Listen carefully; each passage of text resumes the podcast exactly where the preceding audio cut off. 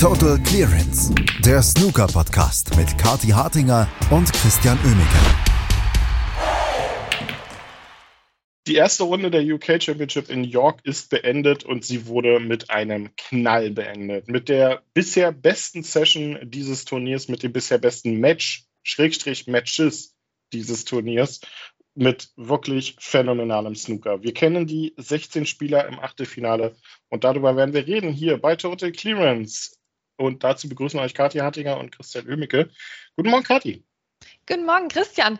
Ich weiß nicht, wie es dir geht, aber ich fühle mich, als wäre ich gestern so bei so einem Tennisturnier gewesen eigentlich und hätte die ganze Zeit so von links nach rechts geguckt und jetzt tut mir der Nacken ein bisschen weh. So war das gestern im Snooker, bin ich über beide Sessions hinweg. Ich wusste nicht, wo ich hinschauen soll. Es ging immer hin und her. Hier war es los, da war es los. Also das war ein wirklich fantastischer Tag und dass der Abend dann den Nachmittag sogar noch toppen kann, hätte ich nicht gedacht. Hätte ich auch nicht gedacht, aber schön, dass Andreas dich bezahlt hat, um hier Tennis unterzubringen. So. Ähm, der Nachmittag äh, begann ja mit zwei Legenden des Sports, mit ähm, Anthony McGill und Joe O'Connor, die gegen ähm, zwei alte Herren ran durften, gegen Ronnie O'Sullivan und gegen John Higgins. Und nachdem man in beiden Matches eigentlich zu Beginn dachte, dass für die Außenseiter eventuell was gehen könnte, war das dann äh, zumindest im einen Match relativ schnell erledigt. Ja, ja, mh. Hm, aua. Also das war schon ein bisschen bitter.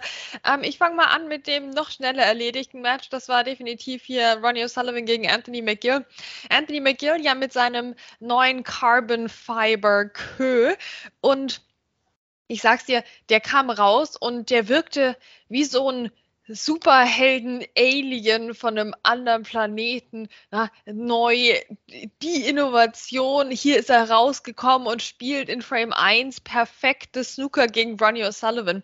Ja, er arbeitet sich eine Chance spielt grauenvoll gemeine Safeties. Ronnie O'Sullivan muss äh, da auch wirklich ähm, federn lassen in diesem taktischen Duell, bekommt dann eine vernünftige Chance dadurch und spielt die 116 das Century Break. Also das wirkte wie der Anthony McGill 5.0, ne, der super neue Generation hier von Snookerspielern mit der Technik.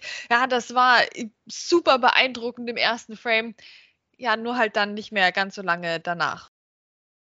Ja, der zweite Frame war auch noch ordentlich. Den hat er auch noch gewonnen. Mit einer 56 äh, unter anderem hat da O'Sullivan auch auf Distanz halten können, vor allem taktisch.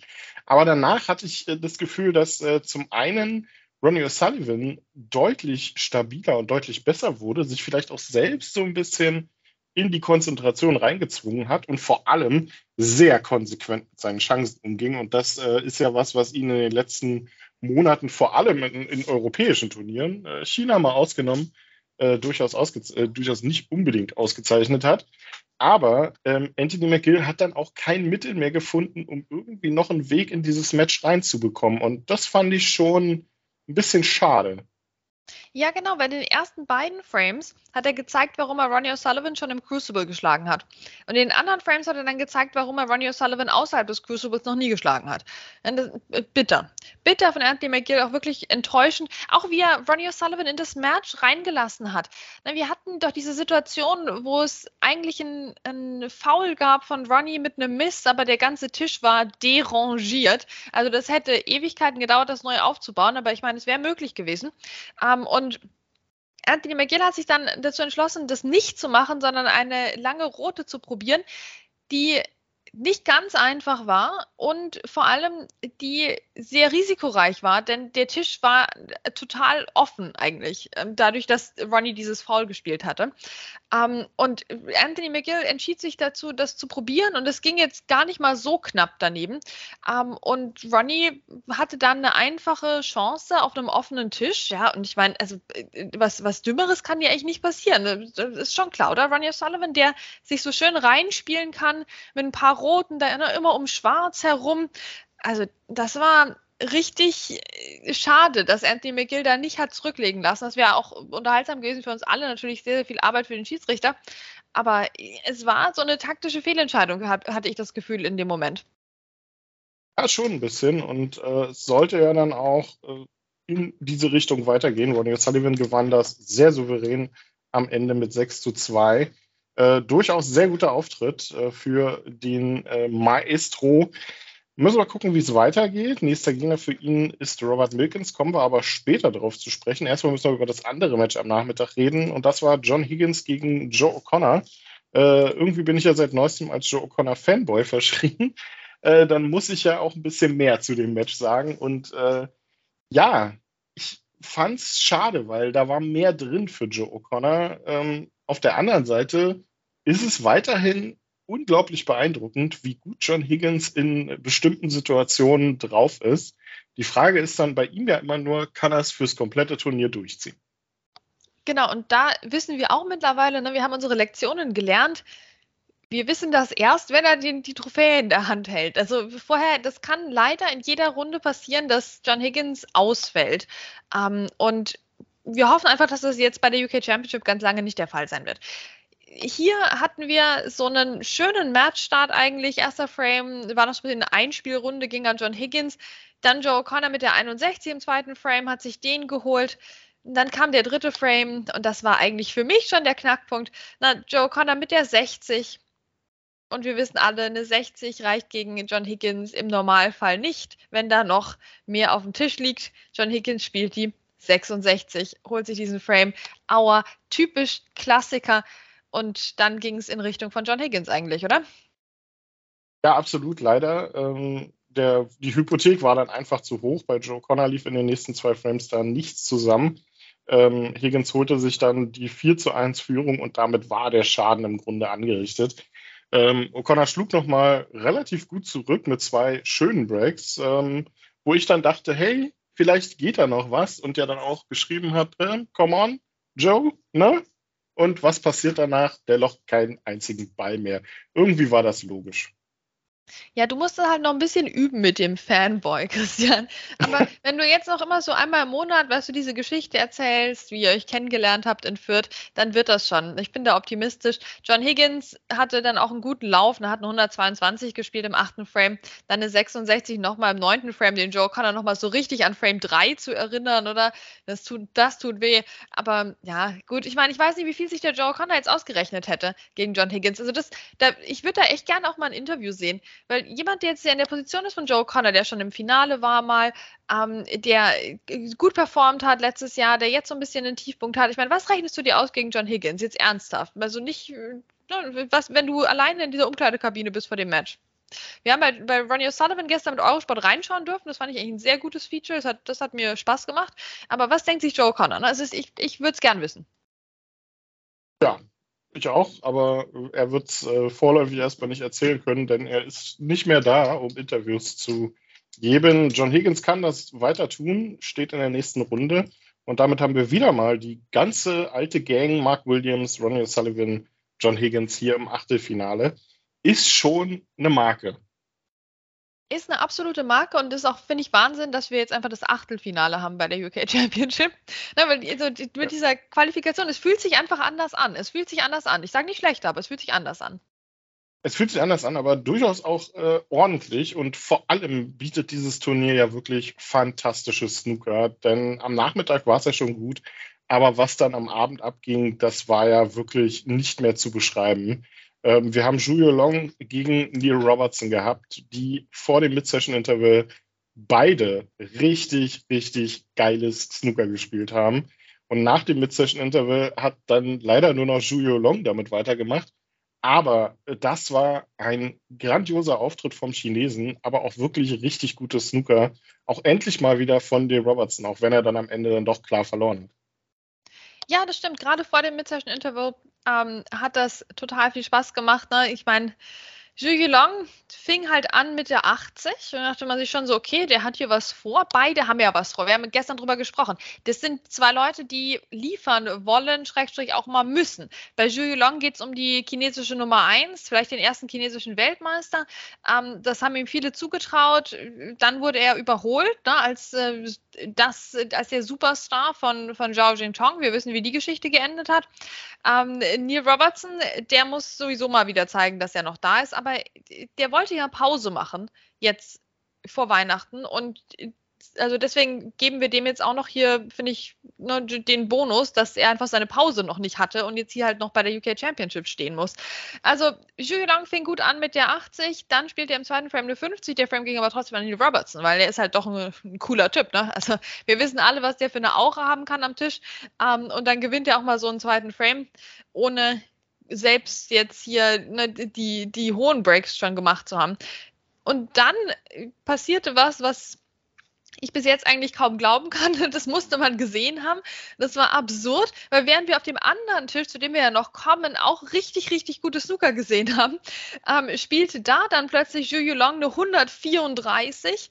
Richtig nice. Richtig, richtig nice. Und dann kam ein Frame später im vierten Frame die 135 natürlich von Neil Robertson, weil man muss seinen Gegner ja überbieten. Ja, man lässt sich jetzt hier nicht so vorführen von dem, von dem Jungspund hier, von dem Zhu Yulong. Na, zack, 135. Aber mit Ausrufezeichen. Einmal, was war denn da los, bitte? Was war denn da los? Ja, es war richtig, richtig gut. Es hat super viel Spaß gemacht. Ähm, und nach dem Interview ging es ja dann auch so weiter. Nur halt äh, leider nur noch in eine Richtung, nämlich in Richtung von Julio Long, der unfassbar stark gelocht hat. Äh, richtig gute Bälle, immer wieder tolle Einsteiger gespielt, auch taktisch äh, wunderbar, äh, wunderbares Snooker gezeigt. Ähm, dann auch noch ein weiteres äh, Century gespielt, nur 136 natürlich, ne? 134, Aha. 135, 136. Muss ja weitergezählt werden. Äh, einmal knapp sogar ein Century noch verpasst, das war dann eine 99. Einfach wirklich bärenstark unterwegs gewesen. Und äh, klar, dass Julio Long ähm, auch gute Tage haben kann und äh, an einem guten Tag auch jeden schlagen kann, ist durchaus logisch. Aber dass er so unfassbar gut unterwegs war, das muss ich sagen, habe ich lange, lange nicht gesehen. Also wirklich, ja, es, es gibt ja immer äh, Superlative, die man rausholen kann.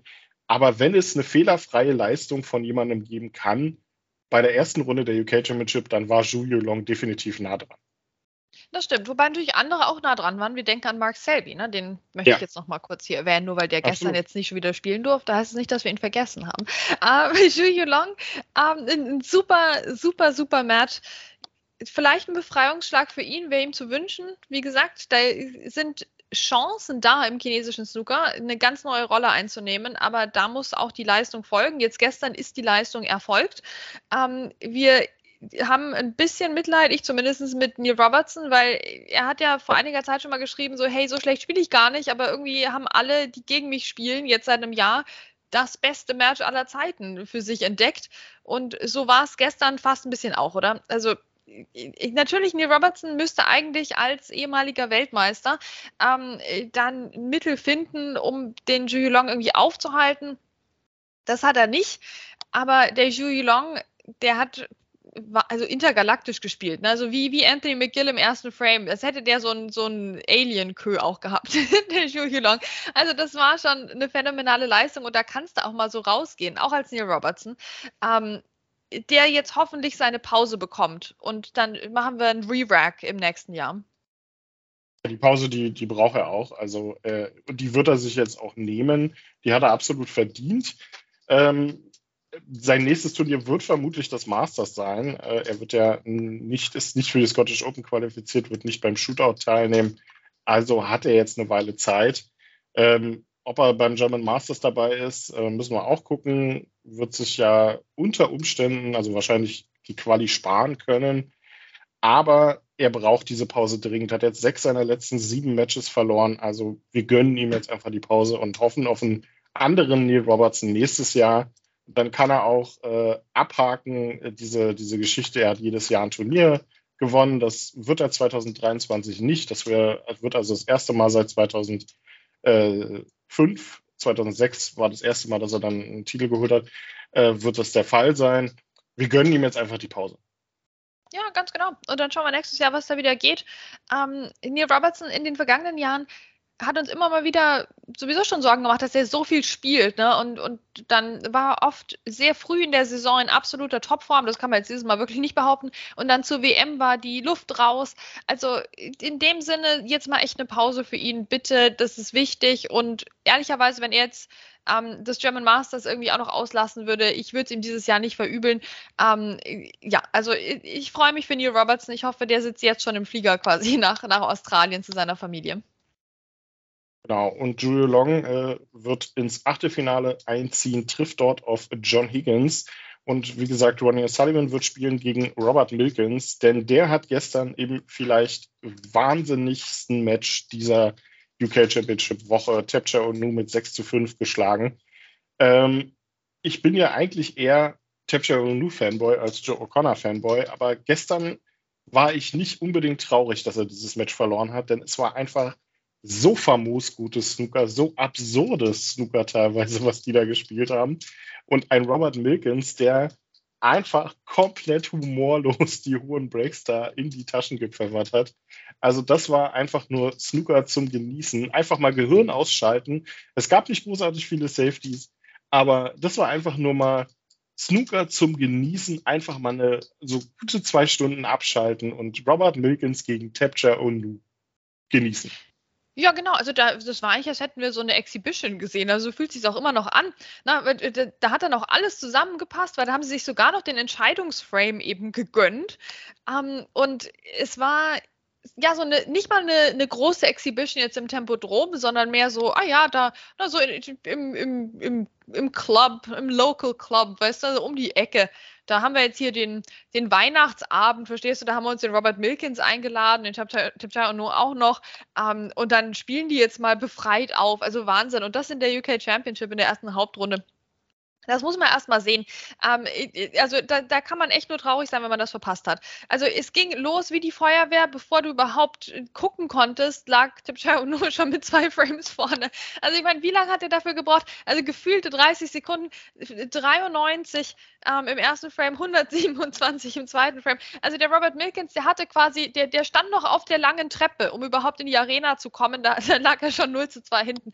Ähm, der hatte noch nicht mal sein Kö ausgepackt. Ja, also das war unglaublich von Tipchai No. Das kann halt nur er. Ich meine, beide unter 20 Sekunden durchschnittlicher Stoßzeit am Schluss. Der hat den Robert Milkins so richtig mitgezogen auch. Der dann den dritten Frame sich holte mit der 63, dann ging es weiter 85, dann das Century Break von Robert Milkins, die 112. Also es war ein, ein reiner Spaß, wirklich. Es war so schnell, es war dynamisch, es ging hin und her. Wir hatten auch noch das Fast Century Break, die 99 von Robert Milkins, um quasi parallel zum anderen Tisch auch noch mal knapp eins zu verpassen. Also ich meine, was war denn da los? Dann kam die 72 von Tipchai und nur die 121 von Robert Milkins und dann wurde es ein bisschen stöpseliger gegen Ende erst. Also es war fantastisch. Das, es war ein Spektakel. Das war wirklich ein Feuerwerk von einem, ähm, von einem Snooker-Match. So hier, da, zack und ach, da drüben in der Ecke geht wieder einer rein. Also wenn die mehrere Rote hätten gleichzeitig spielen können mit mehreren Spielbällen, dann hätten die das auch noch gemacht.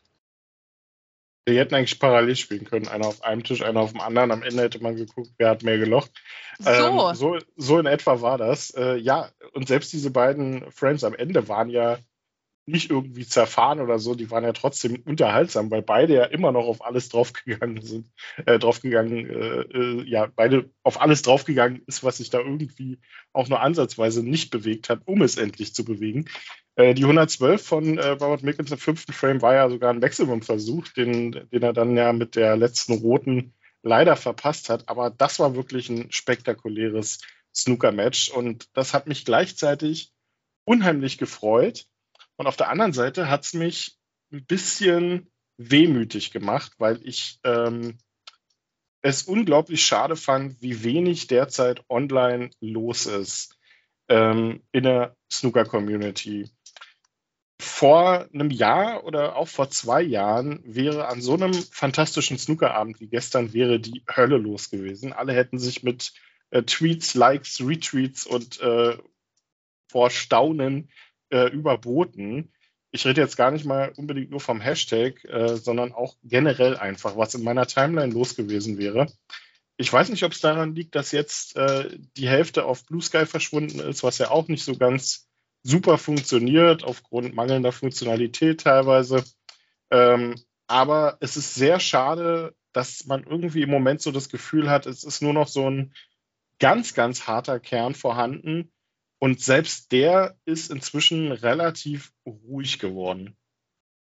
Ja, das ist wirklich schade. Also, und das gilt international wie in Deutschland. Ich habe auch das Gefühl, vor ein paar Jahren, da hätten wir vielleicht Snooker an so einem Abend in den, in den Trends gehabt, ne, auf Twitter Deutschland. Da hätten wir uns vielleicht gefreut, ja. ach guck mal, da stehen wir, da, da sind wir dabei. Unter den großen Themen, ne, gleich hinter Wetten das. Ähm, und äh, ja, jetzt sehr, sehr wenig los ich habe fast das Gefühl, wir sind so, so ein harter Kern, der jetzt dann auch übrig geblieben ist. Und da weiß man sowieso schon, was die anderen tweeten würden oder denken zu dem genau, Moment. Da brauchst du es gar nicht mehr aufschreiben. Ne? Ähm, das ist schade. Also die, die goldenen Zeiten von Snooker Social Media, die vor mehr als zehn Jahren begonnen hatten, die sind leider vorbei. Ne? Also ich meine, wer weiß, was als nächstes kommt. Vielleicht ergibt sich wieder was. Aber im Moment ist es wirklich schwierig. Also ich merke auch mir persönlich fällt sehr, sehr schwer mit diesen zwei Plattformen jetzt. Ne? Ähm, es gab ja diesen Push Richtung Blue Sky dann als Twitter-Alternative. Ähm, und äh, ja, also mir, mir fällt es total schwer. Ich fühle mich sehr ähm, aufgebrochen auf verschiedenen Plattformen. Das ist äh, schwierig im Moment. Also es, es, es, es fällt nicht leicht, die Snooker-Community so aufrechtzuerhalten online. Ähm, deswegen freuen wir uns umso mehr, wenn Leute uns hier noch zuhören. Ne? Ja, natürlich. Ähm, das, das war auch halt einfach, weil es mir gestern nochmal ähm, im, im Besonderen aufgefallen ist, weil an wirklich so einem fantastischen Snookerabend im Normalfall äh, die Hölle abgegangen wäre. Schon allein am Nachmittag war es ja verhältnismäßig ruhig dafür, dass Ronnie O'Sullivan und John Higgins gespielt haben. Also ja, es ist schade, wir werden es weiter beobachten und natürlich auch schauen, wie es bei der UK Championship weitergeht, denn heute, Kati, wir sind in den Achtelfinals angekommen. Ähm, und World Snooker Tour hat dir wieder keinen Gefallen getan. Auch der heutige Spielplan ist so, dass nicht die Gegner von der nächsten Runde dann parallel spielen, sondern am Nachmittag gibt es Ding Junhui gegen Tom Ford und Jamie Jones gegen Judd Trump und am Abend dann Mark Williams gegen Jamie Clark und Mr. Äh, Whitewash, Mark Selby gegen Barry Hawkins. Ach, ich freue mich jetzt schon. Heute wird es sehr walisisch in, äh, im Barbican Center. Ja, mit diesem schönen Duell oder zwischen Mark Williams und Jamie Clark. Und dann haben wir auch den Jamie Jones dabei gegen Judd Trump, ja. Also da tut sich einiges und ich freue mich natürlich besonders auf Mark Selby gegen Barry Hawkins heute Abend. Da werde ich dran kleben die werden sich auch freuen. Äh, die beiden äh, sind ja sehr gut befreundet. Wir werden es beobachten. Ich bin auch sehr gespannt auf das Duell um den Top 16 Platz zwischen Ding Junhui und Tom Ford heute. Das wird ein sehr wegweisendes Duell. Wir werden das Ganze beobachten und natürlich weiter hier für euch zusammenfassen bei Total Clearance. Bleibt dran, hört uns weiter zu, auch wenn die Snooker-Community so ein bisschen am Einschlafen ist. Hier bei Total Clearance schlaft ihr gefälligst nicht ein. Kathi und Chris sagen Tschüss, bis morgen. Total Clearance, der Snooker-Podcast mit Kati Hartinger und Christian Oemeke.